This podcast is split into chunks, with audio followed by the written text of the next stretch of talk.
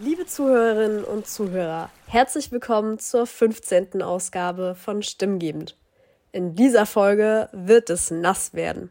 Viel Spaß dabei. Dann stell dich doch erstmal vor. Ja, mein Name ist Herbert Tomek. Ich leite hier schon seit etlichen Jahren zusammen mit dem Raphael das Unterwasser-Rugby-Training.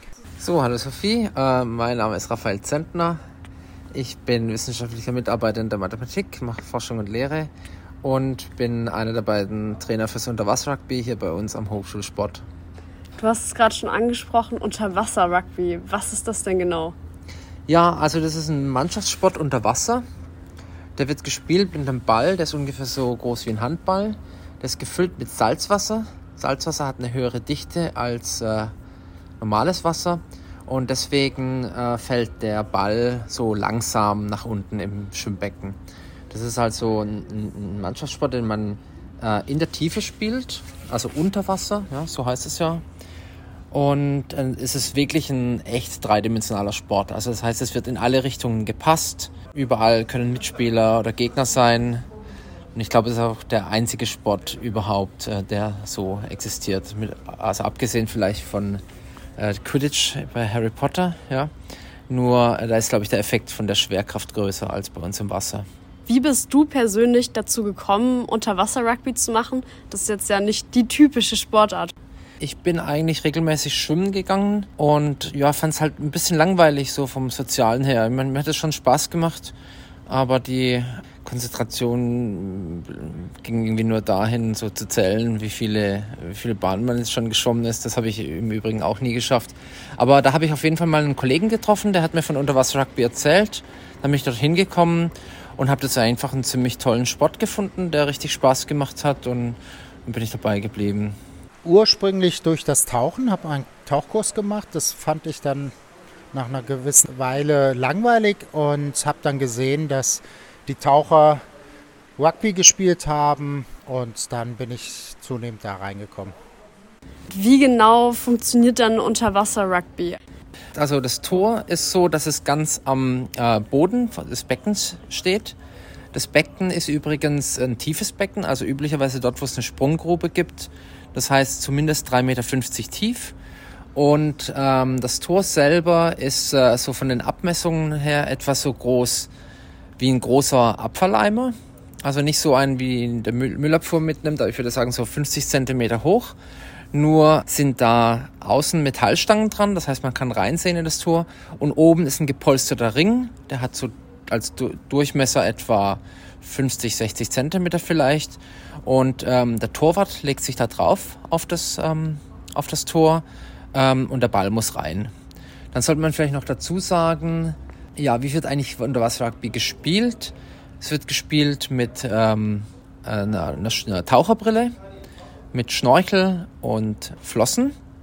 Und ähm, wenn ich sage Torwart, also ist es ist ja schon klar, wenn das Tor ganz unten ist, äh, man muss die Luft anhalten beim Unterwasser-Rugby.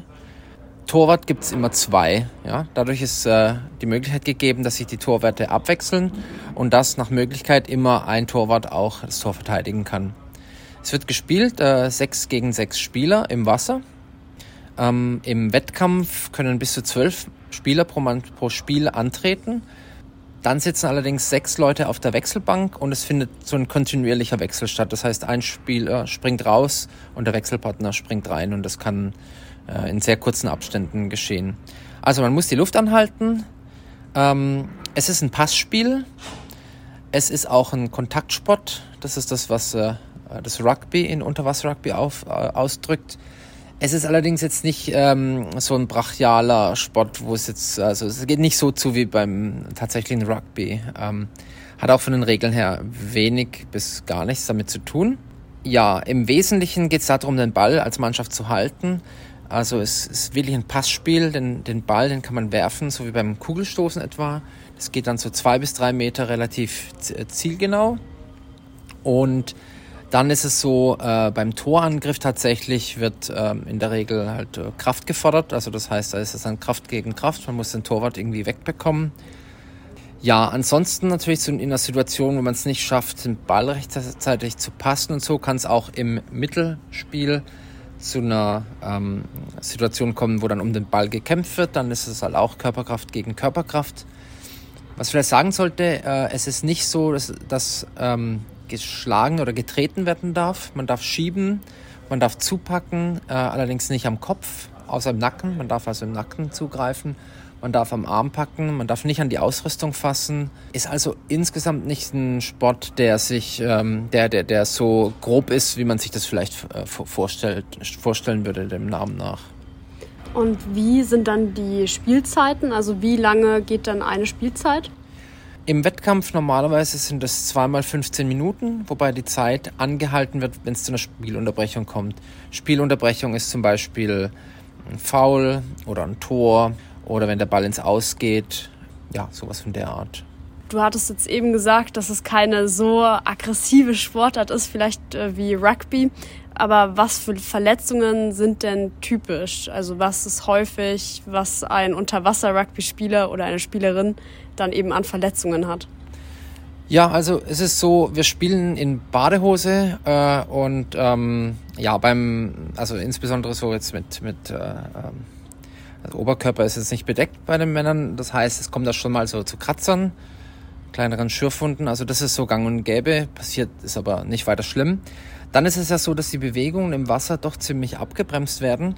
Das heißt, äh, was wir haben gelegentlich sind äh, Verletzungen vielleicht an den Fingern, wenn es da mal so im Zweikampf äh, irgendwie, also da kann mal um, kann, kann mal ein Finger leicht umknicken oder so. Also so diese, diese Fingerverletzungen, die es vielleicht auch im Handball gibt, die tauchen bei uns auch auf. Also das heißt so Gelenkstauchungen oder sowas. Aber tatsächlich Knochenbrüche gibt es eigentlich nie. Also ist mir, glaube ich, kein Fall bekannt. Das heißt, doch, es hab, ich habe schon mal von einer gebrochenen Rippe gehört, aber das ist halt auch wirklich selten. Was wir nicht haben, sind diese ganzen Verletzungen so von Sprunggelenk oder Knien, wie es äh, in den Ballsportarten über Wasser passiert. Also keine Kreuzbandrisse, keine Bänderrisse und so. Das ist eigentlich, das taucht bei uns nicht auf. Also ich würde eigentlich sagen, dass es ein sehr verletzungsarmer Sport ist. Welche Nationen sind denn bekannt fürs Unterwasser-Rugby? Also der Sport wurde, glaube ich, tatsächlich gegründet in Deutschland, in Mülheim an der Ruhr, meine ich, oder auf jeden Fall irgendwo im Ruhrgebiet. Das waren Taucher, die sich im Becken ein bisschen gelangweilt haben und sich dann mal was ausgedacht haben. Äh, ja, zu den Nationen, die bei den Weltmeisterschaften am, am stärksten in der Regel sind oder jedenfalls vorne immer mit dabei sind, wären zu nennen die skandinavischen ähm, Nationen, also Dänemark, äh, Schweden, Norwegen sind sehr stark, Finnland auch. Ähm, Deutschland ist auch stark und Kolumbien. Das ist so ein bisschen äh, überraschend. Also von den nicht-europäischen Mannschaften ist es tatsächlich Kolumbien, die, äh, die sehr stark ist. In, den, ähm, im, im, in der Weltmeisterschaft sind eben oft schon äh, Deutschland gegen Kolumbien im Finale gegeneinander angetreten. Warum denkst du, dass es gerade so in den skandinavischen Ländern, dass gerade da Unterwasser-Rugby so gut ankommt? ja, was will man dort schon sonst schon machen im langen, kalten Winter ähm, und vor allem dunklen Winter. Ja. Die haben ja nicht so viel Tageslicht äh, über die Wintermonate. Dann muss man sich den Tag erhellen mit Unterwasser-Rugby. Genau, hat der, macht, hat ja auch einen großen Spaßfaktor. Äh, wie ist es denn genau mit Verbänden? Also heißt, wenn man zum Beispiel Unterwasser-Rugby spielt, wie tritt man da denn bei? Und ähm, ja, gibt es da dann irgendwelche speziellen Vereine, Verbände? Wie funktioniert das System? Also Unterwasser-Rugby ist äh, dem Verband Deutscher Sporttaucher untergegliedert. Und typischerweise ist also ähm, Unterwasser-Rugby eine Sparte in einem äh, Tauchsportverein oder es gibt natürlich auch eine Unterwasser-Rugby-Vereine. Ähm, die haben eine Trainingszeit oder mehrere pro Woche in einem Schwimmbad. Und wenn die eben ähm, äh, im VDST zugehörig sind, dann können die antreten und an den Ligen teilnehmen. Es gibt also äh, erste Bundesliga, zweite Bundesliga, Landesliga und dann, glaube ich, in Baden-Württemberg noch eine Bezirksliga. Aber im Wesentlichen gibt es diese drei Ligen. Wir haben hier in Regensburg bei äh, Gründung in der ähm, Landesliga angefangen und sind dann aufgestiegen in die zweite Bundesliga. Ja, äh, ansonsten gibt es dann ähm, für besonders motivierte Spieler und also auch junge Spieler gibt es äh, Lehrgänge, also nationalweite Lehrgänge, wo ähm, Leute von überall her hinkommen können. Es sind auch Spieler von uns hingegangen ähm, und sind dann teilweise äh, bis in die Nationalmannschaft gekommen. Und dann findet eine Weltmeisterschaft, äh, Weltmeisterschaft statt, eine Europameisterschaft gibt es. Ja, ähm, also das heißt, im Prinzip muss man zu einem Verein beitreten und am besten natürlich über äh, einen Kontakt zu Spielern, die, ähm, ja, die den Sport bereits ausüben. Aber man kann sich, denke ich, äh, einfach ähm, also an, an, so einen, an so einen Verein wenden, wo das gespielt wird und dann dort zum Training kommen, wenn man da Interesse hat. Wie viele Unterwasser-Rugby-Spieler und Spielerinnen würdest du sagen, gibt es ungefähr so deutschlandweit? Ehrlich gesagt kenne ich keine genauen Zahlen, würde es aber so schätzen auf ähm, irgendwas zwischen 1000 und 10.000. Ja, also das ist eine grobe Schätzung. Ähm, es gibt es doch an einigen Unis im Hochschulsport. Äh, so habe auch ich angefangen. Und dann gibt es Vereine in den größeren Städten. Also hier bei uns in Bayern gibt es Mannschaften in ähm, Augsburg, München, Ottobrunn bei München. In Rosenheim gibt es, glaube ich, eine Spielgemeinschaft. Äh, bei uns in Regensburg, in Nürnberg, in Bamberg. Bamberg war über zehn Jahre deutscher Meister. Ähm, dann gibt es auch eine Mannschaft in Würzburg. Also Bamberg hat tatsächlich zwei Mannschaften. Ich glaube, München hat auch zwei Mannschaften. So, das sind so etwa die Orte. Ich glaube, in Landshut wurde auch mal gespielt. Ob da immer noch gespielt wird, weiß ich nicht so genau. Ja, du hast es gerade angesprochen, Spielerinnen und Spieler. Also es ist ein Sport, der insbesondere ähm, ähm, also gemischt gespielt wird. Und das ist auch so bis in die erste Bundesliga der Fall. Nur auf ähm, Nationalmannschaftsniveau ist es dann tatsächlich getrennt. Also bei der Weltmeisterschaft oder Europameisterschaft gibt es ähm, separate Männer- und Frauenmannschaften. Und es gibt äh, parallel zur normalen Liga auch noch eine Damenliga. Das ist jetzt nicht so, dass jede Mannschaft auch eine Damenliga stellt, aber ähm, es gibt auf jeden Fall immer auch eine Möglichkeit, in der Damenmannschaft mitzuspielen. In Bayern sind es meines Wissens aktuell also mindestens eine es ist mindestens eine Damenmannschaft, vielleicht zwei. Ich glaube, es gab einen in München und einen in Bamberg, aber ich bin mir jetzt da gerade nicht so ganz sicher. Für wen würdest du denn sagen, ist der Sport auf jeden Fall geeignet? Man sollte keine Angst vorm Wasser haben. Das ist eigentlich so das Wichtigste. Ansonsten, ja, man sollte einigermaßen sportlich sein. Also es ist zum Beispiel weniger wichtig, ob man jetzt zum Beispiel ein bisschen mehr Gewicht drauf hat. Das ist so, dass es im ähm, Unterwasser-Rugby keine Rolle spielt, beziehungsweise man wird dadurch nicht langsamer. Es ist ja sozusagen wie im, im Schwerelosen. Und es gibt wirklich alle Spiele, also es gibt alle, alle Arten von Staturen, äh, findet man vor. Ähm, drahtige, äh, schlanke Typen, aber auch ähm, kräftige ähm, Spieler, die vielleicht, ja, vielleicht ein paar Kilogramm mehr drauf haben als so Idealgewicht. Und es geht halt eben nicht nur um Kraft, sondern auch um Spielwitz, äh, Schnelligkeit spielt eine große Rolle, aber auch Übersicht, also das ist ein, das, das einfach das Gefühl für den Ballsport, wann muss ich wo sein, um nützlich zu sein. Das sind alles so Faktoren, die da eine Rolle spielen. Und da geht es also insbesondere nicht nur um Kraft, sondern auch wirklich um räumliches Vorstellungsvermögen und Spielwitz irgendwo. Was war dann bisher dein persönliches Highlight, ähm, als du den, also mit dem Sport? Tja, gute Frage. Also es war schon eine tolle Sache hier, als ich nach Regensburg kam. Also es gab das schon im Hochschulsport. Der Herbert Tomek äh, hatte wahrscheinlich einige Zeit vor mir eine Mannschaft gegründet. Aber als ich dann dazu kam, sind wir zum ersten Mal auf die Hochschulmeisterschaft mitgefahren. Und ähm, da war lange Zeit gar nicht klar, ähm, bekommen wir genügend Spieler zusammen und so. Und auf jeden Fall, das hatte ich halt in die Hand genommen und dann waren wir gar nicht mal so schlecht. Ich würde sagen, so, äh, ich glaube, auf Platz 11 von 15 oder 16 oder sowas. Und das war für den Anfang eine tolle Leistung. Das hat dann auch ähm, so, also, das hat es dann irgendwie so ein bisschen losgetreten. Leute waren motiviert, wollten dann auch in der Landesliga weiterspielen, also auf Wettkämpfe gehen und wieder auf Turniere. Also das heißt, äh, das war schon mal ein Erfolg, das überhaupt äh, hier in Regensburg so richtig zum Laufen zu bekommen. Ich hatte davor schon gespielt, äh, etwa fünf Jahre lang. Ja, dann würde ich sagen, anfangs war ich auf jeden Fall wohl einer der ähm, zwei stärksten Spieler bei uns.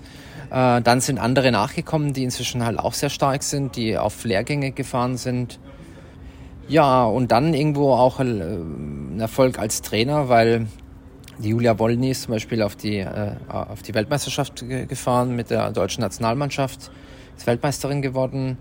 Ähm, Julian und David Schäftschick sind äh, äh in die U21-Nationalmannschaft gekommen, spielen jetzt auch auf hohem Niveau, werden nächste Saison äh, meines Wissens äh, in Bamberg in der ersten Bundesliga weiterspielen. Ähm, also die sind sozusagen über uns hinausgewachsen, beziehungsweise haben dort äh, mehr Potenzial für ihre eigene Zukunft, um da vielleicht auch in die Nationalmannschaft zu kommen. Und naja, äh, die Leute ähm, am Anfang zu motivieren, da dran zu bleiben, auf diese Lehrgänge zu fahren, das ist letzten Endes auch irgendwo ein bisschen was, was ich als äh, Erfolg sehe. Wie können Interessierte dann beim Hochschulsport hier in Regensburg beim Unterwasser-Rugby mitmachen? Ja, hier beim Hochschulsport, ähm, es ist im Wintersemester im ähm, Sportprogramm mit drin. Der Termin ist donnerstags abends. Äh, da kann jeder kommen, egal ob Erfahrung mit Wasser, mit Schnorcheln oder nicht.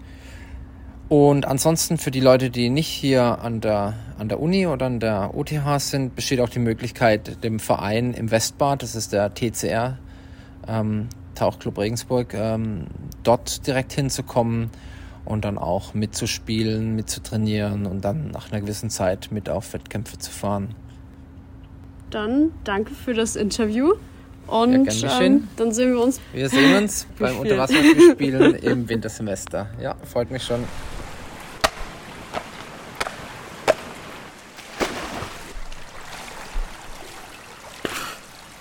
Ja, das erste Mal Unterwasser-Rugby, wie man vielleicht schon bei meiner Stimme auch hören kann. habe ich viel Wasser geschluckt. Ja, was ist jetzt mein Fazit? Ich bin total fasziniert von diesem Sport, weil es irgendwie so viele verschiedene Sportarten auch kombiniert. Ja, richtig cool auf jeden Fall, aber auch anstrengend, weil ja, man muss halt immer wieder abtauchen. Also besonders Spaß hat halt einfach das Spiel gemacht. Das haben wir am Schluss gemacht. Am Anfang hatten wir einfach so ein paar Übungen mit Flossen gemacht und mit dem Schnorchel und der Brille halt sind mehrere Bahnen einfach geschwommen. Vorher bin ich noch nie geschnorchelt oder auch mit Flossen habe ich vorher keinen Kontakt irgendwie gehabt. Deswegen war das auf jeden Fall schon mal eine neue Erfahrung so für mich. Anschließend das alles in, in einem Spiel zu kombinieren, war super witzig, weil wir waren jetzt sieben Leute und hatten dann vier gegen drei gespielt. Einige davon sind auch schon erfahrenere Spieler gewesen, die das ja auch schon besser konnten. Mir ist dann manchmal einfach die Luft ausgegangen und ich, ich weiß gar nicht, wie sie das gemacht haben, dass sie halt so lange unter Wasser waren, hochgekommen sind, einmal das ausgespuckt haben, anscheinend einen Atemzug gemacht haben und wieder runter sind. So zwischendrin dachte ich mir so, ey, ich bin kein Fisch, wie machen die das bitte? Also es ist richtig verrückt, witzig und man sollte es auf jeden Fall mal ausprobiert haben, wenn man gerne unterschiedliche Sportarten auch macht.